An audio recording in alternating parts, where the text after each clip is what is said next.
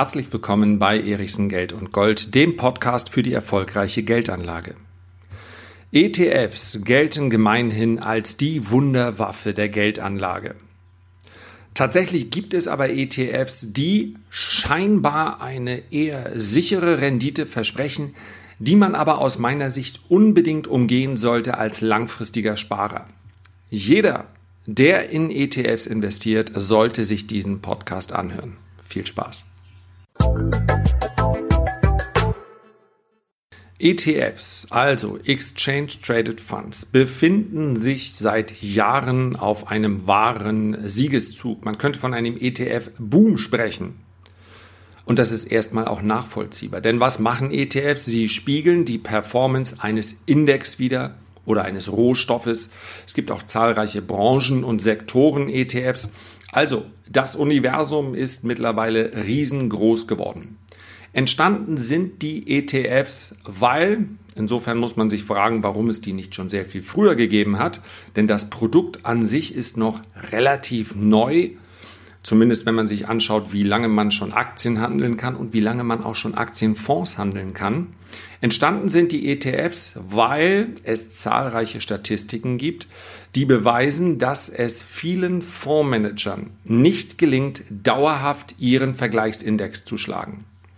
Wenn ich beispielsweise mir einen Aktienfonds anschaue und der hat einen Schwerpunkt Europa, dann wäre der Vergleichsindex möglicherweise der Eurostox. Und dann schaut man auf die Statistik und erkennt, wie kann es denn sein, dass acht von zehn Aktienfonds mit dem Schwerpunkt Europa eine schlechtere Rendite aufweisen als der Eurostox selber? Ja, dahinter steckt im Übrigen eine, ähm, ja, ein Automatismus, der, sagen wir mal, die Arbeit der Fondsmanager ein klein wenig entlastet. Denn Fondsmanager dürfen sich weder antizyklisch noch strategisch verhalten, sondern sie verhalten sich genauso zyklisch, wie das der Käufer eines Aktienfonds ebenso tut. Im Prinzip spiegelt die Performance eines Aktienfonds also nur wieder, ja, wie sich leider Gottes der Anleger verhält. Denn der Fondsmanager hat natürlich nicht die Möglichkeit, beispielsweise einen Kurssturz zu nutzen, um gerade in diesem Moment dann Anteile zu kaufen. Ja, wenn du hier schon länger beim Podcast dabei bist, dann habe ich schon ja immer mal wieder angedeutet und auch thematisiert den Zauber der Antizyklik. Das heißt also, in dem Moment, das wusste schon Warren Buffett, in dem Moment, wo Blut die Straßen runterfließt, ja, im metaphorischen Sinne, wo also sämtliche Marktteilnehmer in Panik ihre Anteile auf den Markt werfen, ihre Aktien verkaufen, Aktien aus und vorbei, das war's. In dem Moment kann man natürlich als antizyklischer Anleger zugreifen, denn jedes Ereignis dieser Art jede massive Korrektur, jeder Crash war langfristig immer eine Kaufgelegenheit. Immer. Ausnahmslos. Aktienindizes befinden sich langfristig in einem Aufwärtstrend. Ja? Und zwar netto, also nach Inflation. Der Fondsmanager, der ist vielleicht gut genug ausgebildet und ist auch ein guter Anleger und würde am liebsten in diesem Moment genauso antizyklisch handeln. Das kann er aber nicht weil natürlich nicht nur Anteilseigner von Aktien, also Direktinvestments, ihre Anteile auf den Markt schmeißen, sondern genauso zyklisch verhalten sich auch Fondsanleger. Und wenn aus dem Fonds Geld abfließt, beziehungsweise Anteile verkauft werden, dann muss der Fondsmanager natürlich reagieren. Da muss er also Anteile verkaufen, obwohl er lieber kaufen würde, um die Anteilseigner des Fonds auszubezahlen. So, Insofern muss man eigentlich sogar konstatieren, diejenigen, also die Fondsmanager, die es schaffen, zumindest die gleiche Performance wie der Index hinzukriegen, die haben dann schon einen ganz guten Job gemacht, denn die müssen immerhin mit dem Malus des Anlegers leben. Aber genauso gut reicht eben nicht, wenn man sich die Kosten betrachtet. Der Fondsmanager muss völlig zu Recht bezahlt werden. Der Vertrieb des Fonds muss bezahlt werden. Äh, das Marketing des Fondshauses muss bezahlt werden. Und deswegen kauft man auch heute sehr häufig noch Aktienfonds mit Ausgabeaufschlägen. Sollte es einem Fonds gelingen, dauerhaft netto, also nach Agio, nach Verwaltungsgebühren, die Performance eines Index zu schlagen, dann ist es gut. Deswegen sage ich, wird es garantiert von mir keinen Podcast geben, in dem ich sage, kaufe auf gar keinen Fall Aktienfonds, ja? Es gibt ein paar wenige richtig gute, werden wir uns in Zukunft sicherlich äh, mal ansehen. Vielleicht machen wir das sogar demnächst. Deswegen ist sowieso meine Empfehlung, diesen Podcast dauerhaft zu abonnieren. Ja, ich möchte in diesem Podcast einfach darauf aufmerksam machen, dass Geldanlage und Geldaufbewahren zwei völlig unterschiedliche Dinge sind. Ja, ich weiß, ich wiederhole mich an dieser Stelle. Aber wenn du mal nach draußen gehst, einfach mal auf die nächste Party oder das nächste Einweihungsfest, was auch immer, und du machst dir mal die Mühe und hörst im Bekanntenkreis mal so rum, ob das Thema Geldanlage irgendwie eine Rolle spielt, und zwar über, über den Schritt zur äh, Bankberatung hinaus, dann wirst du feststellen, es bräuchte eigentlich noch sehr viel mehr Podcasts und die wirst du von mir bekommen. Also freue ich mich über ein Abo. Kommen wir zurück zu den ETFs. Die sind deutlich günstiger als äh, Aktienfonds. So, und jetzt habe ich über fünf Minuten gesagt, dass ETFs eine gute Sache sind. Jetzt kommen wir aber zu dem Punkt, der eine Gefahr darstellt. ETFs gibt es momentan auf praktisch jeden erdenklichen Index, auf jeden erdenklichen äh, Sektor, auf jede Branche.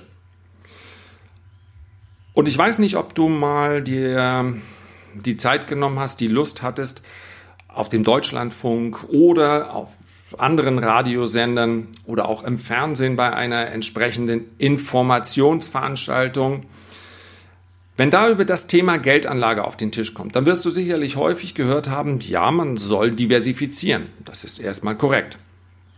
Wie soll man seine Geldanlage diversifizieren? Ja, häufig werden dann die drei äh, großen Standbeine genannt. Zum einen Immobilien, die sind in Deutschland, zählt man mal die eigengenutzte Immobilie dazu, dann sind Immobilien in der Geldanlage äh, die absolute Nummer eins in Deutschland. Dann äh, wird über Aktien gesprochen, selbstverständlich auch sofort gewarnt, dass Aktien natürlich sehr spekulativ sein können, was im Übrigen völlig richtig ist. Wer aber einen Anlagehorizont von mehr als sieben bis zehn Jahren mitbringt, der konnte in der Vergangenheit mit Aktien nichts verkehrt machen. Der hat praktisch jede andere Anlage geschlossen. Und dann kommt reflexartig, vermutlich weil man seit 30 Jahren die gleichen Menschen in diese Sendungen einlädt, kommt reflexartig immer noch und ein Teil in Anleihen. Die geben Sicherheit. Und das ist natürlich Unsinn mit Verlaub.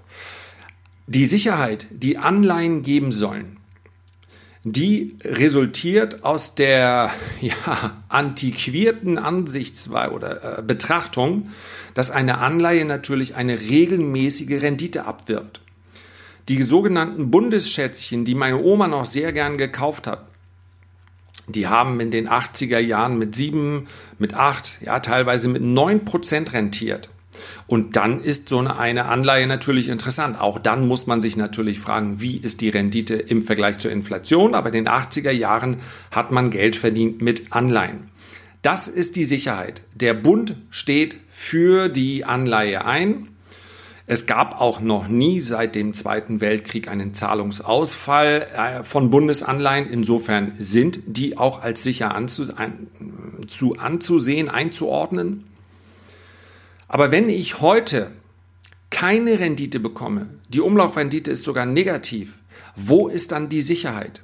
Selbstverständlich können Anleihen im Kurs noch steigen, wenn die Zinsen weiter sinken. Wir sind zwar bei Null, aber Zinsen können problemlos auch in den, ins negative Terrain abrutschen.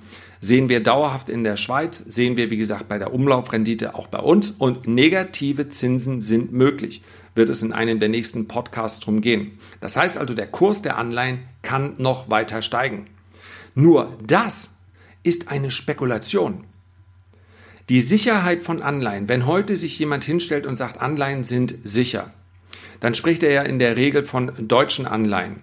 Ja, amerikanische Staatsanleihen werfen die 30-Jährigen bis zu zweieinhalb, 2,6 Prozent ab. Nur, wenn ich amerikanische Staatsanleihen kaufe, dann habe ich das Währungsrisiko. In dem Moment, wo der Euro mehr als zweieinhalb Prozent aufwertet, da ist dann meine Rendite für das Jahr weg. Also, wenn ich von sicheren Anleihen spreche, dann muss ich eine Anleihe nehmen, die in meiner Heimatwährung notiert ist. Kaufe ich mir heute eine Bundesanleihe, dann ist meine Rendite, meine sichere Rendite null. Insofern verstehe ich diese Empfehlung nicht. Ich weiß aber, dass so etwas dann hängen bleibt, in den Ohren klingelt und sagt, ah, ich bin ETF-Anleger, ich spare ja schon in Aktien, aber anscheinend brauche ich auch noch einen Anleiheanteil. So, und dann kann ich mich auf zahlreichen Vergleichsportalen für ETFs schlau machen und dann sage ich, okay, dann suche ich doch mal einen ETF aus dem Anleihesektor. Und dann kann ich normalerweise vorgeben, ja, wie viel Prozent Rendite soll denn dieser ETF machen? Und da gebe ich natürlich nicht 0% ein. Was interessiert mich denn ein ETF? Selbst wenn er noch so kostengünstig ist, ja. Wenn wir über einen ETF sprechen, der im Jahr 0,5% laufende Kosten hat, dann ist das ja schon ein teurer ETF. Also, aber auch diese 0,5% werden natürlich uninteressant, wenn die zu erwartende Rendite null ist. Dann kann ich es auch gleich bleiben lassen. Also sage ich, naja, so mit Anleihen, was habe ich so gehört? So, ich denke, drei, vier Prozent soll man damit schon haben. So, dann setze ich also das Häkchen und sage, ich suche einen Anleihe-ETF mit einer Rendite so im Schnitt von drei, vier Prozent. Es darf aber auch gerne mehr sein. So wird sicherlich oft der Weg sein. Und was passiert dann? Mir werden ETFs angezeigt.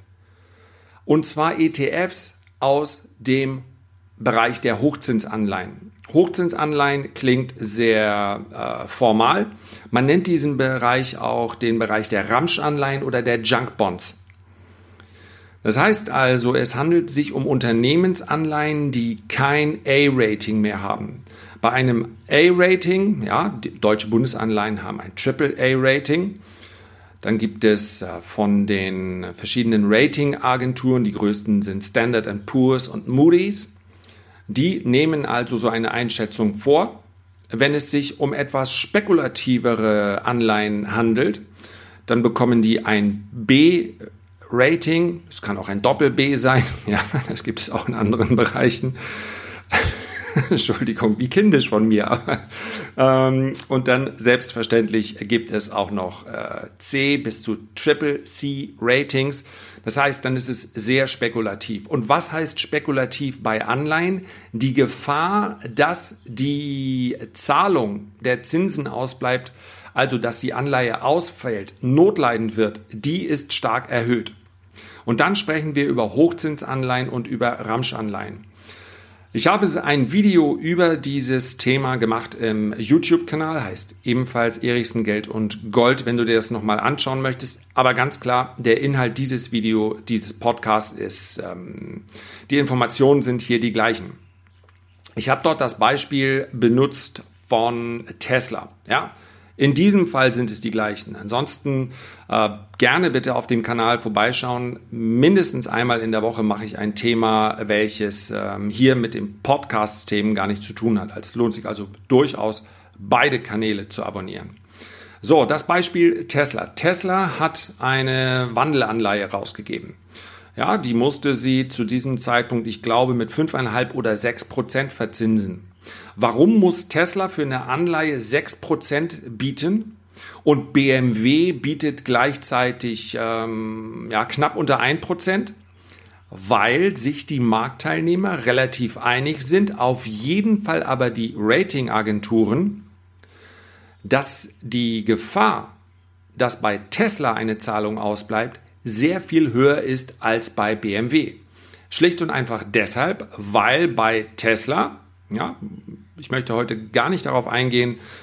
Tolle Produkte, ähm, vielleicht auch tolle Zukunftsaussichten, gibt viele Fans von Tesla. Aber klar ist, wenn Tesla nicht in diesem und jenem Zeitraum absehbar diese Menge an Autos verkaufen wird, dann reicht das Geld keine 18 Monate mehr. Aus Ende Feierabend. Und dann muss sich Tesla neu am Markt bedienen, vielleicht durch eine Kapitalerhöhung, durch eine neue Anleihe und so weiter.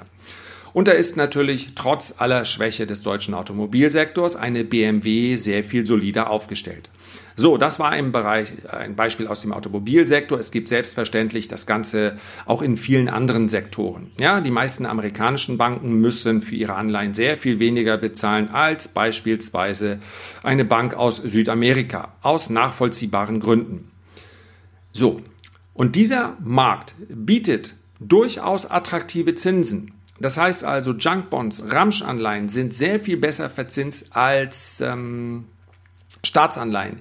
Die Gefahr aber, wenn man sich so einen ETF kauft, die ist aus meiner Sicht, dass der Markt für, zumindest für Unternehmensanleihen aus dem Hochzinsmarkt, relativ klein ist. Und wir sprechen ja hier über ETFs als Daueranlage. Ja, wer als Spekulation so einen ETF für einige Monate kaufen möchte und wer dann auch äh, regelmäßig darauf schaut, okay, wie entwickelt sich der Markt, der kann das durchaus tun. Wir sprechen ja hier aber über den langfristigen ETF-Sparer, der vielleicht monatlich oder quartalsweise immer weiter nachkauft. Und für den sind solche Sektoren-ETFs und insbesondere hier aus dem Hochzinsanleihemarkt völlig ungeeignet. Denn der Markt mag zwar groß sein, insgesamt ist der Anleihemarkt deutlich größer als der Aktienmarkt, aber wenn wir auf Unternehmensanleihen aus dem äh, Junk, aus dem Ramsch-Sektor äh, schauen, dann müssen wir feststellen, der Markt wiederum ist nicht so schrecklich groß. Das heißt also, wenn sich die Stimmung mal urplötzlich verschlechtert, dann ist das wie das berühmte Kamel, was durchs Nadelöhr muss. Das heißt also, es wird für die äh, ETF-Käufer, für die Anleihebesitzer sehr, sehr schwer, zu einem reellen Kurs wieder auszusteigen. Das heißt, dass bei einer Marktschwäche dann potenziell solche ETFs nicht nur 4, 5, 6, 7, 8 Prozent fallen, sondern, und das haben wir in vergleichbaren Situationen in der Vergangenheit schon gesehen, sehr schnell um 30, 40, 50 Prozent. Und wenn man einen Stop gesetzt hat, was man als langfristiger ETF-Sparer aus meiner Sicht nie machen sollte, meine ganz persönliche Empfehlung, dann sind die Verluste teilweise noch höher gewesen. Und das ist nicht hinnehmbar, wenn wir über die langfristige und dann noch sichere Geldanlage sprechen. Erinnern wir uns, wie ist dieser Sparer auf den Anleihe-ETF gekommen? Er wollte mehr Sicherheit im Depot und das wird er mit so einem ETF nicht erzielen. Und dann noch einen Punkt, der, ja, der tatsächlich ziemlich kritisch ist. Wenn der Markt, in den dort investiert ist, eine gewisse Größe nicht übersteigt, dann sorgen die ETF-Käufer dafür, dass die Anleihen immer gefragter werden. Das heißt also auch, dass die Renditen sinken. Denn was tut der Emittent dieses Junk Bond ETFs, also dieses Ramsch-Anleihen ETFs? Er kauft am Markt Ramsch-Anleihen. Diese ETFs sind, treten in diesem Moment ja, oder der ETF-Emittent tritt in diesem Moment ja selber als Käufer auf. Und wenn der ETF-Käufer der normalerweise ja keine qualitative Auswahl vornimmt, sondern quantitativ einen ganzen Markt kauft, wenn der dafür sorgt, dass die Preise steigen, dann ist das natürlich nicht mehr die Art der Preisbildung, wie es eigentlich im Sinne des freien Handels mal gedacht wird. War, ja. Das ist generell ein Kritikpunkt gegenüber ETFs, das muss man ganz klar sagen. Das ist keine qualitative Auswahl. Deswegen steigen auch die, äh, die Indizes häufig in diesem Ausmaß, weil eben das Volumen, was über die ETF-Käufer an Nachfrage in den Markt strömt, so hoch ist. Und das hat gelegentlich den Nachteil für den klassischen Aktienanleger, dass er sagt, das kann nicht wahr sein. Entweder wir sehen ja kaum noch Unterschiede. Gerade bei den großen Werten in den Indizes, die steigen gemeinsam, die fallen gemeinsam. Das ist das ETF-Kapital, welches für diese relativ grobe Nachfrage sorgt. Ist aber ein anderes Thema, können wir ein andermal drauf schauen. Erstmal nur für diesen Moment ETFs, ja, und ich habe auch schon an anderer Stelle gesagt, aus meiner Sicht ist die einfachste ETF-Anlage, die man überhaupt so tätigen kann, rund 75 Prozent in einen ETF auf den MSCI World und 25 Prozent in einen ETF auf die Emerging Markets. Je nach Risikoneigung kann es auch etwas weniger sein, was in die Emerging Markets fließt. Man kann auch 85 Prozent MSCI ähm, World und 15 Prozent MSCI Emerging Markets nehmen. Das sind ETFs, die kosten ja, zwischen 0,15 und 0,2 Prozent im Jahr, ist also absolut äh, überschaubar. Und dann macht die ETF-Anlage für den Sparer auch Sinn. Und das sage ich als jemand, der eindeutig persönlich favorisiert, in Einzelaktien zu investieren. Aber klar ist auch, das kostet mehr Zeit.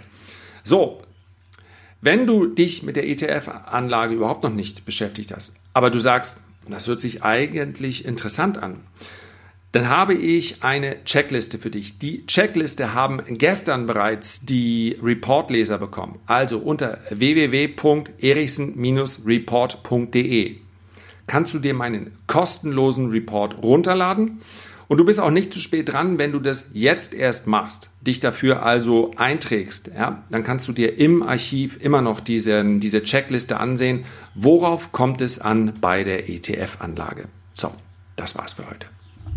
Herzlichen Dank für deine Aufmerksamkeit. Ich freue mich, wenn du dir die Zeit nimmst, um vielleicht ein Feedback oder ein Kommentar zu hinterlassen, wenn dir das möglich ist. Herzlichen Dank, bis zum nächsten Mal.